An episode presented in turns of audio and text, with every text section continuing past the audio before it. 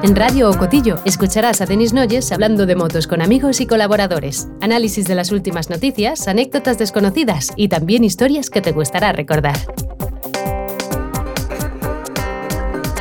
Bienvenidos a Radio Cotillo, el podcast de los y las motoristas.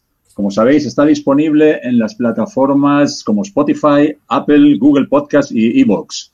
Eh, hoy nos encontramos para tratar un tema que os va a interesar, todos interesan, pero este, con el parón y el mono de carreras que tenemos, vamos a, a calentar un poquito.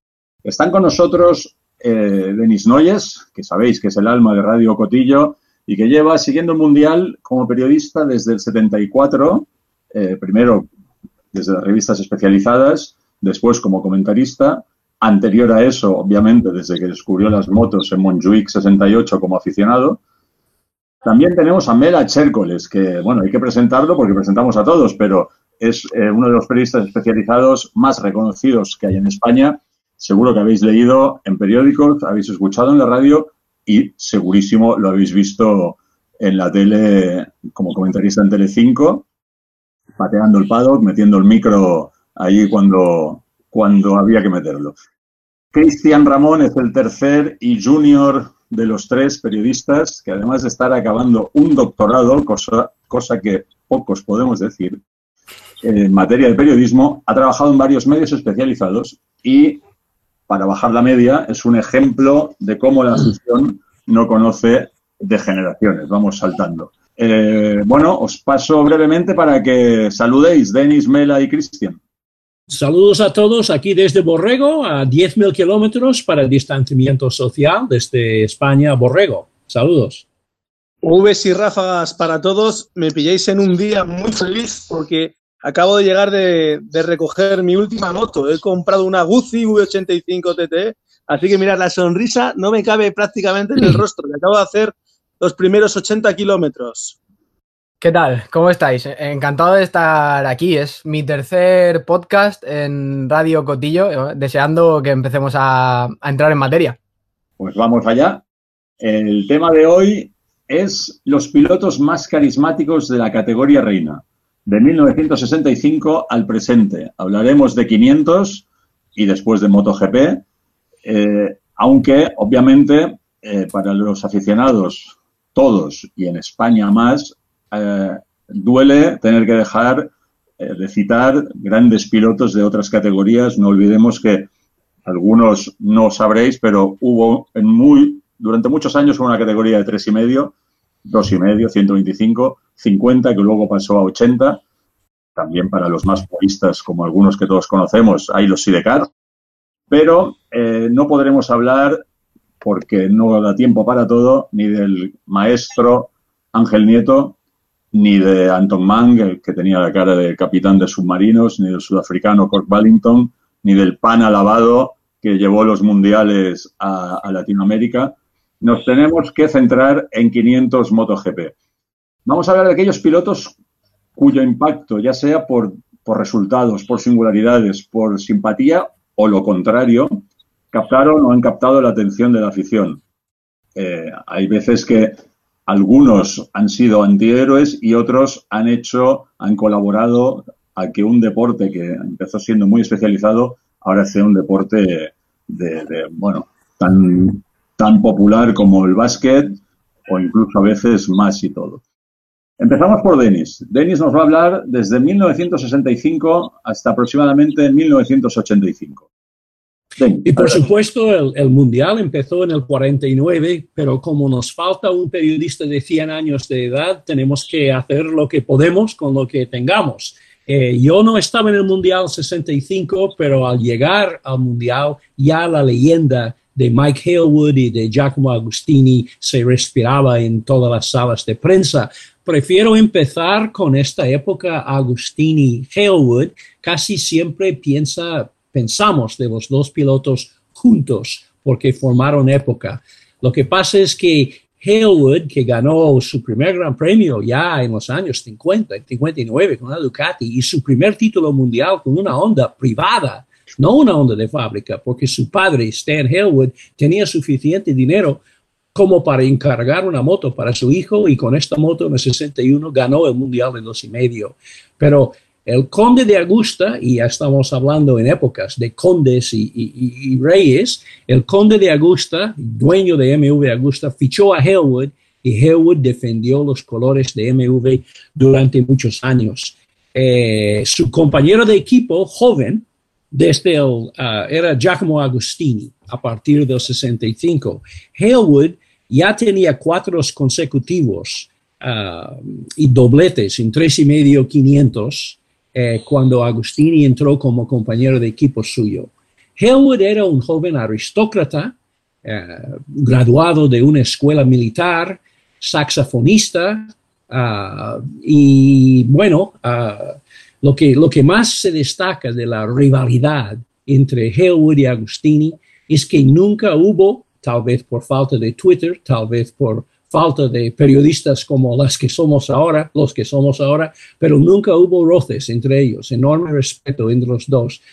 Y además, estos, estos pilotos de esta época eran como una hermandad, porque como soldados que entran en batalla en las trincheras, cada año hubo tres, cuatro, cinco muertos.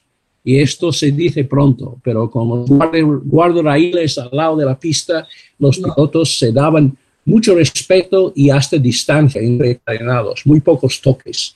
Agustini, um, como el piloto elegido del Conde, Conde Augusta, que quiso un titular con un piloto italiano, tuvo su gran oportunidad cuando Honda fichó a Hellwood. Hellwood entró en, en Honda y durante dos años, 66 y 67, estos dos pilotos captaron la imaginación del mundo.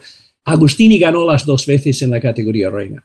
Bueno, podría hablar mucho rato de ellos si no hay tiempo para esto, pero en el año 67 Hellwood estaba a punto de ganar en un solo año los tres títulos.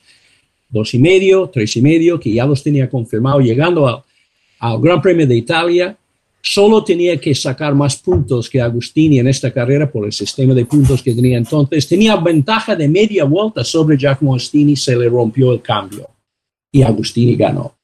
El problema de Agustini es que durante cinco años no tuvo rival ni en dos y medio, ni en tres y medio, ni en 500. Ganó 15 títulos mundiales, pero los periodistas de la época siempre decían, bueno, ya, pero cinco títulos de tres y medio y cinco de 500 sin ningún piloto. No voy decir que no tenía rivales, rivales tenía, pero sus, rivales no tenían motos competitivas. He hablado mucho de Agustini y de Hellwood, probablemente porque son pilotos menos conocidos. Su nombre sí, pero poca afición habrá visto a estos dos en pista. Agustini tenía, era un gran piloto, sobre todo sus primeras dos temporadas, sus primeras temporadas contra Hellwood y al final de su carrera deportiva, cuando ya era veterano, casi tan veterano como Valentino Rossi ahora, cuando ganó el Mundial de 500 con la Yamaha, dejando MV Augusta y ganando a Phil Reed, Agustini, el primer piloto campeón del mundo con una moto de dos tiempos. Después saltamos a la próxima época, que parece casi, eh, sí que parece otra década. Barry Sheen, de pronto tenemos el sexto Beatle, Barry Sheen, amigo de Ringo Starr y de George Harrison, amiguete de James Hunt, un piloto casado con uh, una modelo, uh, además una chica que había adornado las páginas interiores de Penthouse, Stefania, y Barry era todo, todo un figura a nivel británico, un cockney, uh, un, piloto que siempre tenía contestación para cualquier pregunta y siempre tenía contestación para cualquier maniobra de un rival en pista, un piloto cuya carrera deportiva casi acabó antes de comenzar con un terrible accidente en Daytona que rompió, bueno, Barry dijo que ha roto huesos que no sabía ni que tenía huesos que se llamaban así. Y después en el año 76, ya después de Agostini, ganó con Suzuki y ganó en el 77 también. Y parecía que estábamos todos a principios de la época de Barry Sheen. Y lo hubiera sido si no por el hecho de que llegó un vaquero norteamericano exilado, porque Kenny Roberts nunca quiso ser piloto de velocidad. Solo hizo velocidad porque el campeonato americano de flat track, en, en este campeonato puntuaban carreras de velocidad. Y por eso Yamaha, queriendo ganar a Harley Davidson, fichó a Kel Carruthers a venir campeón del mundo de, dos y medio con Benelli para venir a Estados Unidos para ser capitán del equipo. Le llamaban capitán Carruthers. Y su trabajo era civilizar a Kenny Roberts. Bueno, civilizarle a lo menos sobre motos, no en los bares. Y, Roberts, eh, como buen aprendiz, llegó a correr con un estilo impecable, un estilo puro, un estilo muy europeo, hasta un día en Ontario, California, llegó un finlandés y nadie sabía quién era. Bueno, los europeos sabían, se llamaba Jarno Sarnen. Y Sarnen, Roberts no se fijó mucho en él en pista porque no llegaron a rodar juntos porque Sarnen tuvo una caída. Pero en los entrenamientos todo el mundo le decían, Kenny, tienes que ver a este tío que va más deprisa que tú. Y Roberts subió, subió al peralte para ver pasar a Sarnen. Y solo lo vio pasar una vez y vio de golpe que Sarnen estaba haciendo sobre una Yamaha dos y medio las mismas cosas que Roberts hacía sobre la Yamaha de flat track.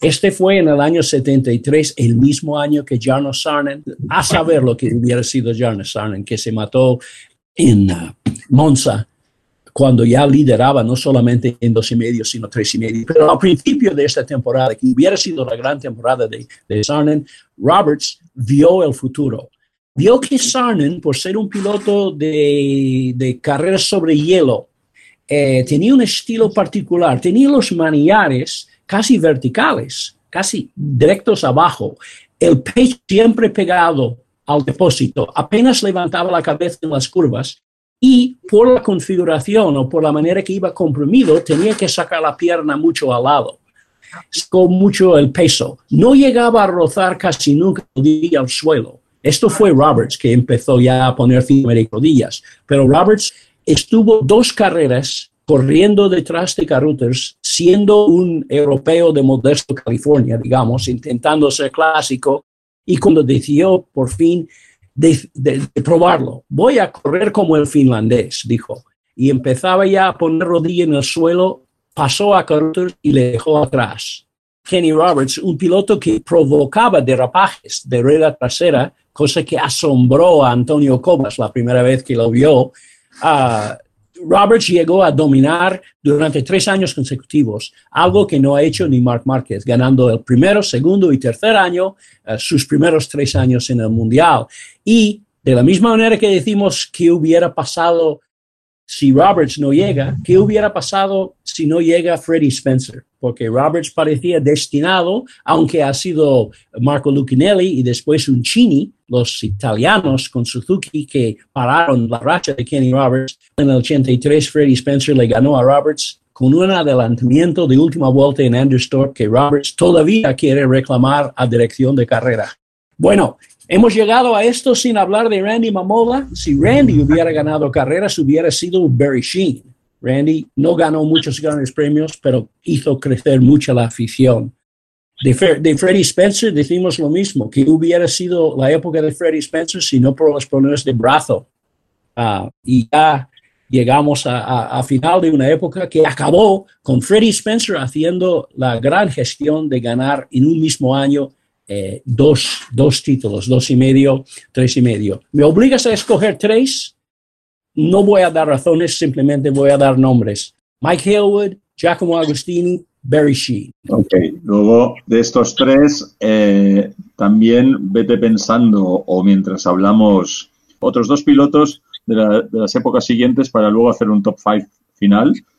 Eh, ¿Queréis, Mela, Cristian, queréis hacer algún apunte, algún piloto de esa época que creáis que hay que comentar?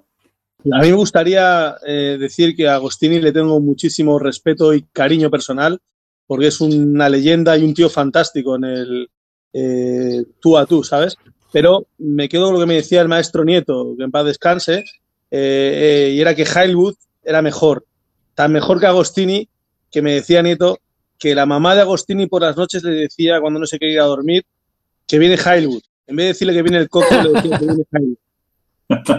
Cristian. Yo me quedaría con Roberts por, por ese estilo, por incluso por citas, mm, la tan comentada por Denis, no me haría encima de Shin ni aunque estuviera ardiendo. O sea, esas genialidades le convierten en, un top uno para mí absoluto.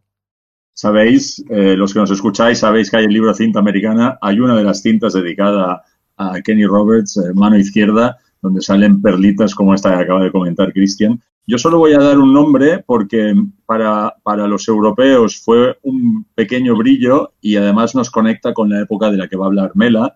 Eh, Cristian estuvo en el 83 en 500, bajó a dos y medio, ganó el Mundial, volvió a 500 y en una carrera en lluvia en Hockenheim fue su única victoria en la categoría reina, rompió la tiranía de los americanos hasta el momento y luego estuvo muchos años haciéndolo muy bien, muy bien, aunque nadie apenas lo recordamos, llegó a quedar tercero del Mundial. Cuartararo es la gran esperanza para, sus, para reemplazarle. Eh, estuvo brillando en una época de la que ahora, si te parece, Mela, explícanos tú cómo lo ves del 86 al 2006, más o menos. Pues mira, me toca hablar de la época en la que yo tenía 11 años, una época en la que es muy fácil eh, sentirte impactado y magnificarlo todo más, ¿no? Por eso, aunque reconozco que Jairo y Agostini, de los que ha hablado también eh, Dennis, o Roberts, o eh, Sarinen, eh, eran mejores que Kevin Swan. para mí, Swans es el piloto que más caliente me ha puesto delante del televisor y en el circuito. Digo caliente, el que más cachondo me ha puesto, ¿vale? Y solo tiene un título mundial. Pero me toca hablar de una época en la que estaban un tal Lawson, Gardner, Brainy, Swans, Duhan, casi nada. Luego llegó Cribillet, que para mí es de justicia el, título que tiene en el 99, y estoy convencido que hubiera sido campeón incluso sin la lesión eh, de, Mick Duhan que le retira en, en Jerez 99, y luego la aparición de Valentino Rossi, al que considero el mejor piloto de la historia hasta que lo sea Mar Márquez. Y la razón por la que Valentino para mí es el mejor de la historia es porque con su cambio de Honda a Yamaha, porque estaba harto de oír que ganaba porque tenía la mejor moto, algo que decían los periodistas, los aficionados y también los propios japoneses de Honda, y decidió irse a Yamaha, que en esa época estaba por detrás de la propia Honda e incluso de Ducati, y a las primeras de cambio llegó y ganó en Sudáfrica el primer Gran Premio y llegó el título y ganó el título del primer año, para mí demostró que en nuestro deporte importa tanto más el piloto como la mecánica, que es algo que no sucede en la Fórmula 1, y, puso al motociclismo en otra órbita, en otra dimensión. Eh, como Barry Sin hizo en su día, eh, un fenómeno de masas, más allá de lo puramente deportivo, un fenómeno social. A cada circuito al que vamos hay mareas amarillas. Pero no voy a hablar más de Valentino porque se lo voy a dejar eh, a Cristian, que imagino que hablará mucho de él también. ¿no? Eh, yo quiero deciros que Cocodrilo Gardner me impresionaba sobremanera, Lawton era espectacular, tiene el valor añadido de ser campeón con dos fábricas distintas, llevarse el uno de Yamaha a Honda eh, pero para mí, como os decía, el más impresionante, el más espectacular, el más carismático de todos fue Kevin Swan, a pesar de que ganó solo un mundial. Es un piloto que nunca cambió de fábrica, siempre con Suzuki. Estoy convencido que si hubiera tenido a su disposición una Yamaha o una Honda, algo que pudo suceder, como bien sabe Denis, eh, hubiera ganado más títulos mundiales. De hecho, la prueba para mí en que en sus duelos con Reini, al que respeto muchísimo y venero, eh, era mejor Swans que Reini, a pesar de que el californiano tenía tres títulos mundiales y, Kevin solo uno, es que Kevin ganó 25 grandes premios y Reini 24. O sea, tiene uno más teniendo solamente un título mundial. Y eso era por su filosofía de vencer o morir. No había otra opción posible. Iba a por todas en cada momento. Y luego la manera que tenía de celebrar las carreras. Le recuerdo quedándose casi en pelotas, lanzando al público casco, guantes, botas. Le faltaba tirar el mono y la moto entera. Eh, levantando ruedas y sacando las piernas, ese pajarito, ¿no? Eh, esbelto como era, delgado. Y bueno, eh, no lo tuvo fácil, él era tejano, luchaba contra el clan californiano, Rainey y Roberts, y el tío, bueno, ya te digo que era vencer o morir, esas frenadas impresionantes que hacía le permitía ganar en las frenadas lo que perdía en ocasiones en las rectas, o casi siempre en las rectas. hay carreras memorables, como la de Hockenheim 91 en la entrada en el estadio, superando a Rainey remontando la rueda trasera de lado a lado. Eh, también en Donington Park, pasándole por fuera al llegar a la horquilla, penúltima curva del trazado inglés. Eh, y es un fenómeno. Es una auténtica lástima eh, que acabara ganando el Mundial justo en el 93, fruto de la lesión de Wayne Rainey, ¿no? que como todos sabemos quedó en silla de ruedas. Muchos dicen que Swans ganó el Mundial porque Reini tuvo ese accidente. Lo que no recuerdan muchos es que ese año Swans estaba haciendo lo mejor que nunca, estaba liderando hasta que Duhan hace un strike en Donington Park, tira Barros, tira a Swans, se va al suelo también y a Swan se, le, jode una muñeca. Eh, sin esa lesión, yo estoy convencido que, que Swans hubiera sido campeón independientemente de la lesión de, de Wayne ese año.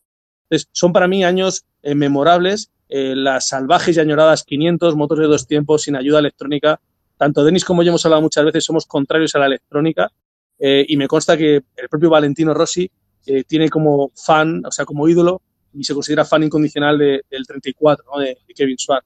Por eso es tan importante Kevin, porque ha conseguido eh, perdurar en el tiempo más allá de sus resultados deportivos, que fueron inferiores al de, a los de Wayne Rainey, por ejemplo, es un pilotazo como la Copa Bompino, pero Kevin era más carismático. Y luego, sobre Duhan, eh, decir que era buenísimo, pero no era carismático.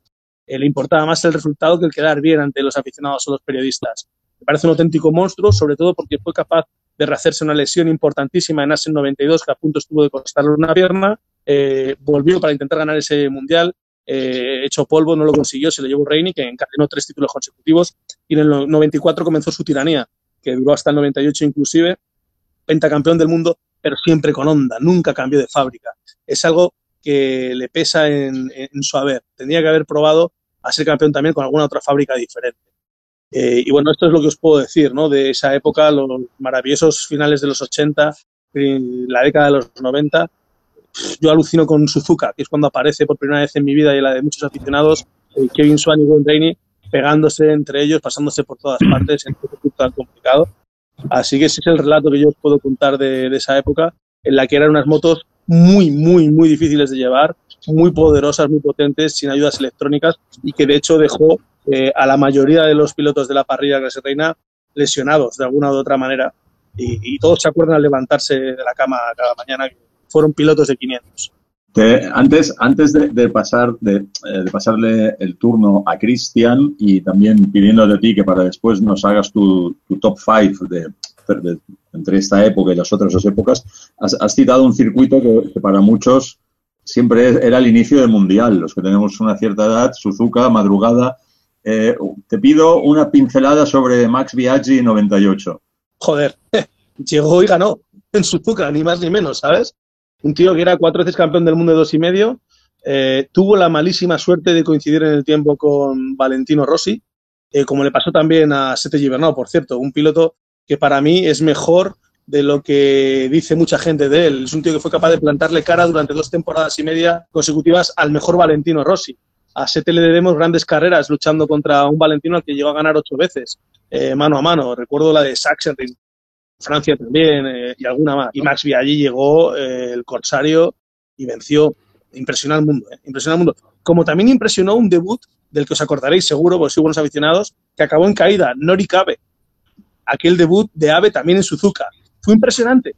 A ese chaval no le conocía a nadie, llegó como Will Carr y todos alucinamos en colores con él y, con el tiempo se convirtió en un fijo de la parrilla y llegó a ganar carreras, pero yo creo que nunca hizo una carrera tan importante como la de su debut en 500 aquel día en su vida. Ese, ese era el nombre que yo iba, que tenía yo en mente para citar como un impacto y luego sí que es cierto que la, la historia, aunque también se fue antes de hora y, de manera ilógica, pobrecito, pero la historia fue justa con él y con el motociclismo japonés cuando ganó también en Suzuka en 500 eh, con estos nombres, y ya nos hemos metido en, la primera década del siglo XXI, eh, le pasamos el turno a Cristian, que nos va a hablar del 2007, bueno, hasta, hasta, hasta el 2020 o el 2019, porque el 2020 todavía no hemos visto en MotoGP. Sí, yo creo que me ha tocado una papeleta muy difícil porque no tenemos la perspectiva temporal para valorar a, muchos de, los pilotos. Así que no me voy a andar con rodeos y voy a comentar mi top 3 a la, inversa obviamente, el primer puesto corresponde a Valentino Rossi, por inspirar a la afición, por imagen, por marca, por ser uno de los deportistas más reconocidos y reconocibles del, deporte mundial, valga la redundancia. Al margen de filias de cada aficionado, mm, pocos deportistas han sabido construir lo que él ha construido en torno a, su persona, incluso sin ser el dominador del deporte desde hace muchos años. La época de Ducati después ha sido mm, generando marca, vendiendo camisetas y, no era el gran dominador. Así que me parece súper importante.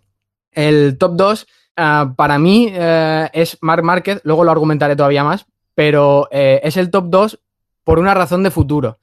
Ah, creo que tiene un gran impacto entre las nuevas generaciones de, aficionados y el deporte está sobre sus hombros en ese sentido. Sobre todo porque tampoco hay mucha competencia, desgraciadamente, en cuanto a carisma, en cuanto a una marca muy bien definida. Hay pilotos muy interesantes en, este sentido, como Maverick o como Rins, como Quartararo incluso, pero creo que no llegan al nivel de Mark en cuanto a marca.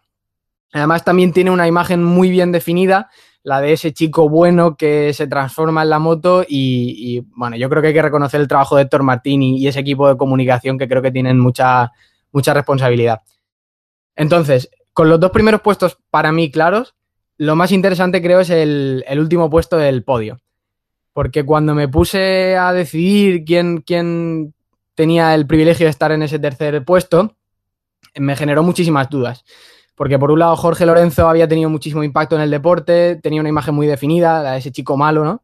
Un poco con contraposición a Márquez, que todavía no ha llegado, pero eh, esas imágenes eh, son bastante, uh, tienen bastante contraste. Y luego, por otro lado, Casey Stoner, con ese aura de outsider, de, de ser un piloto súper importante para un mercado que también es muy importante para, para Dorna, como es el australiano. Entonces, ¿qué, ¿qué hice? Pues tirar de mis movidas de investigador de ciencias sociales. Entonces, eh, busqué formas de medir el carisma. Y había un artículo de Héctor García Barnés en El Confidencial que se basaba en la obra de J.A. Conger, que se ha dedicado toda su vida a estudiar el carisma. Entonces se crea una especie de matriz de análisis, ¿vale? En, la que hay mmm, las siguientes variables. Un líder carismático escucha, crea confianza, inspira, no es conformista, es visionario, toma riesgos, es creativo, no critica a los demás, habla del nosotros y no del yo. Y además a estas variables típicas del carisma, pues se ha añadido el estilo de pilotaje y el seguimiento en redes sociales. Lo ha respondido el equipo de cinta americana y aparte unos cuantos aficionados de, nuestro entorno. El tercer puesto ha ido para Jorge Lorenzo, ¿vale? Que a mí me, me ha sorprendido, pero, pero, creo que tiene sentido. Entonces, las diferencias, por comentarlas, eh, Casey inspira más a los aficionados, según este experimento que hemos hecho, toma más riesgos y tiene un mejor estilo de pilotaje, pero Jorge Lorenzo tiene más dotes de visionario, es más creativo, escucha más a su entorno y tiene más visión de equipo. Esta me ha sorprendido bastante porque con todas sus historias con Dania Matriaín y demás, lo veo complicado. Pero bueno, también hay un factor importante que es el seguimiento en redes sociales. Eh, es abrumador la diferencia con, con Casey Stoner. En cualquier caso, las diferencias entre ambos son mínimas y el experimento eh, confirma cosas obvias, como que Valentino Rossi inspira más a la afición que ningún otro, o que es el más creativo, y que Márquez tiende a criticar menos a los rivales y respeta mucho a su equipo. Por supuesto, esto tiene matices, porque mmm, como me comentó Denis en un, en un email muy interesante que me envió el otro día, por ejemplo, es verdad que Mark respeta mucho a su entorno, pero al mismo tiempo es un entorno en el que hay menos críticas porque es el entorno que ha escogido él. Así que me parece muy interesante porque además confirma plenamente que Valentino Rossi es el, piloto más carismático del paddock. No sé qué opináis vosotros. Mira, como, como tú ya has hecho tu top 3 de, la época, mira, me estaba pidiendo paso y él no ha hecho su top 3 de su época, que nos lo hemos, me lo he saltado. Eh, Mela, te doy la palabra y si quieres recupera brevemente cuando veas para hacer tu podium de, la época que te ha tocado comentar. Me parece interesantísimo lo que ha comentado Cristian ahora, el análisis que ha hecho, pero yo añadiría una cosa que también le da la razón a Jorge Lorenzo sobre Casey Stoner, que no has añadido, es el palmarés. Eh, Lorenzo es tricampeón de MotoGP y pentacampeón del mundo, contando los dos dedos y medio. Eso cuenta mucho. Casey es bicampeón con dos fábricas diferentes, Ducati y Honda, lo que tiene mucho mérito. Pero hay que recordar que el título de Ducati es un título muy especial. Año en el que los Bridgestone funcionaban y los Michelin no, ¿vale? Su único rival en realidad era Loris Capirossi, que no tuvo un gran año. Entonces es un título, bueno, que estuvo muy bien, fue muy emocionante, pero con, matices. Entonces, ese de palmarés yo lo habría añadido y sale victorioso Jorge Lorenzo. En cuanto a mi podium, eh, os he dicho que Valentino Rossi me parece el mejor de la historia hasta que lo sea Mar Márquez, con lo cual eh, el número uno sería para él. Luego Kevin Swan, sin ninguna duda, eh, por todo lo que os he contado ya. Y cerraría el podio Eddie Lawson, un tetracampeón del mundo y además con dos fábricas distintas. y, con, junto con Mamola y Capirosi de los pocos que han ganado con tres marcas distintas. Eh, han ganado grandes premios, no títulos, eh, en, la categoría reina. Cristian, ¿querías comentar algo? Sí, eh, por supuesto, me parece muy interesante que comentes esto, Mela, porque me planteé el, incorporar los títulos, pero ocurrió una cosa muy interesante, que es que se desvirtuaba la clasificación entre Marc Márquez y Valentino Rossi. Estaba tan ajustado que por títulos en los últimos años, en la época 2007 de actualidad, Márquez era el primero y me parecía que se desvirtuaba bastante porque la realidad es que a nivel de carisma y de marca, Valentino está, está por encima. Pero sí, eh, al final, por, por, aportación al Mundial, quizá una cosa que, perjudica, entre comillas, a Jorge Lorenzo es que compartió mercado eh, con un Dani Pedrosa que también estaba en su eh, prime, en su momento dulce, y, claro, eso mm, le hace un, estar un pelín por debajo en ese sentido respecto a Casey Stoner. Pero en general, por aportación, sí que es cierto que Jorge se merece ese tercer puesto. Y Denis, de esta, de esta última época, así como, perdón, de estos últimos 35 años, te tenemos que pedir eh, dos pilotos que incluirías en tu top 5 entre el 85 y 2019. Llegando hasta la actualidad, dices. Sí. Valentino, está clarísimo. Y, hablando de, de, carisma, nosotros estamos, no estamos hablando de quiénes son los mejores del mundo a base de resultados y tiempos y cronos, sino estamos hablando de este extra, esta chispa de más. Christian ha hecho un tremendo trabajo intentando definirlo, lo que es carisma. Yo, yo siempre he pensado que carisma es como la pornografía. Eh, es muy difícil de definir, pero cuando lo ves no hay duda. Y la pornografía y el carisma se ve en los pilotos, carisma a lo menos. ¿Sabe el punto, Denis? Me gusta mucho. Después, al final os haremos unas preguntas en las que no incluiremos eh, sección pornográfica con los pilotos de MotoGP. Eh, bueno, habría, quizá habría alguno que destacaría. Os quiero, os quiero dar un, nombre antes de pasarle a, a Mela y a Cristian para completar el top 5. En esto estabais diciendo un piloto que ah, Cristian lo acaba de citar. No ganó campeonato de MotoGP, no es el tío más simpático, no es, pero tiene un carisma entre la afición, sobre todo española, Dani Pedrosa. ¿A qué lo atribuís? A sus patrocinadores. claro, a la pasta que invirtió Movistar en venderle y luego Repsol. Y además al apoyo que tuvo siempre de Dorna, era el piloto del régimen, eso está clarísimo. Lo que no quita, lo que no quita que él haya aprovechado todas esas ayudas al máximo para ser un gran piloto y en el fondo sea un campeón sin corona, al que las lesiones eh, le castigaron más de la cuenta. Pero la pregunta que haces, la respuesta es muy sencilla, la que te he dicho. Vale. Eh, Mela, ya que estamos, complétanos tu top 5 con dos pilotos del 65 al 85 o de 2005 a la actualidad, 2006. Joder, me lo pones complicado porque serían tres. Debería ser eh, Heilwood, Agostini y Márquez. Para mí Márquez ya está entre los mejores de la historia. Entonces voy a hacer una cosa.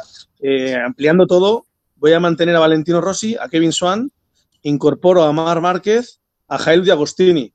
Separo a, a Lawson, ¿vale? Vale, ok. Y Cristian, top 5 eh, anteriores al 2005. Pues como tengo que mantener a, tres de, la época que he analizado yo, y contrario un poco a, lo que me ha dicho ese experimento, mm, creo que voy a mantener en el quinto puesto a Casey Stoner, porque, bueno, valoro de forma contraria a lo que hacen muchos aficionados, valoro eh, como carisma el hecho de que se fuera en su momento más eh, talentoso, digamos, en su eh, momento álgido, y lo voy a colocar en el top 5. A top 4, Marc Márquez, porque me parece que su imagen se ha construido de una forma brutal y que tiene un carisma muy particular, mm, casi contrario a, lo que se ha utilizado normalmente en el mundo de, la moto. En tercer lugar, Barry Sheen, por, todo lo que ha comentado Denis, creo que, sobran las, palabras. Kenny Roberts en segundo, en segundo puesto, por lo que he dicho antes, el estilo, las citas, el traer el flag track y crear una, época totalmente distinta a lo que se, a lo que se estaba utilizando en ese, en ese momento. Y en primer lugar, Valentino Rossi. La marca por excelencia, excelencia perdón, casi me atrevería a decir que de todos los deportistas, a excepción de Michael Jordan. Creo que no hay deportista con mejor marca en el, en el mundo del deporte. Mela. Oye, quería haceros una pregunta. Eh, ¿Vosotros sabéis si trae suerte que te cague un pájaro? Porque me acaba de suceder. bueno, nos lo, nos lo, explicas de aquí. Es porque es que estás hablando de pajaritos, que llevas ya media hora hablando de Kevin Swans y yo tengo que hablar con Wayne Rainey por teléfono y me va a preguntar qué hemos dicho en este programa. Lo único que puedo decir es que Eddie Lawson me dijo, estoy harto ya de la gente que habla de quién es mejor, Rainey o Swans, porque he ganado cuatro títulos yo. y, y esto es lo que, lo que pasa. Pero Eddie no creo que sabe mucho de, uh, de carisma. Eh, sí, pero lo bueno, que sí sabía era de ganar títulos. Hay, hay, que recordar que tú lo bautizaste hace muchos años como el hombre que no sabría vender Coca-Cola. Eh, eh, Denis, para que nos quede claro ya tu top 5, te lo, lo resumimos otra vez, por favor. Bueno, sigo con, obligatoriamente, con Mike Elwood y con Giacomo Agostini, con Barry Sheen y después con Valentino Rossi y Marc Marquez. Creo que no hay muchas sorpresas ahí.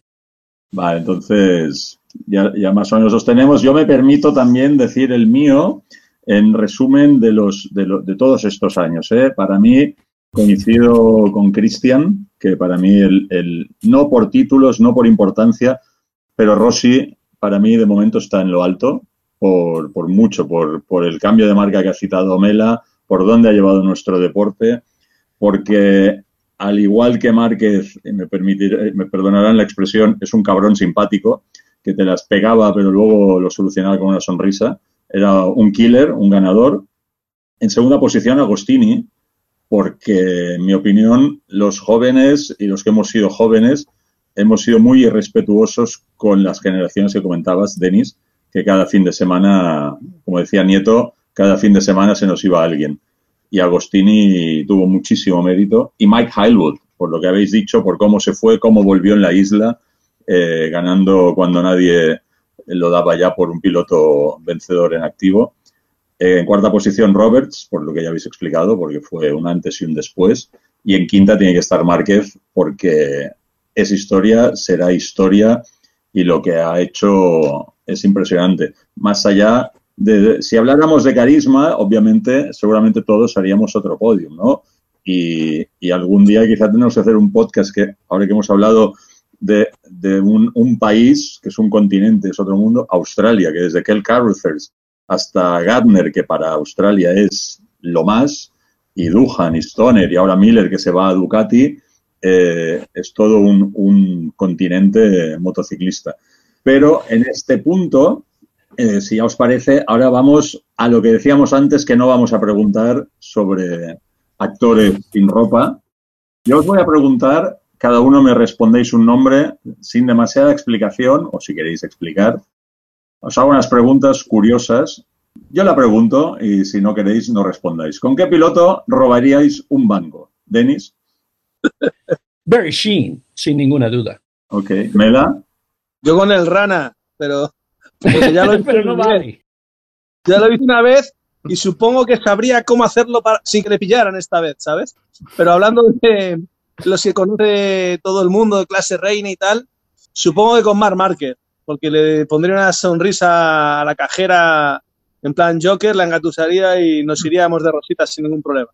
Permitidme recordar, para quien no lo sepa, que Rana es eh, Fernando Nani González de Nicolás, que es un piloto que ha corrido absolutamente en todas las categorías. Eh, personaje de, la, de, las épocas duras de, del motociclismo, tanto en España como en el Mundial, pero que está muy bien que se haya, se haya hablado de él hoy aquí.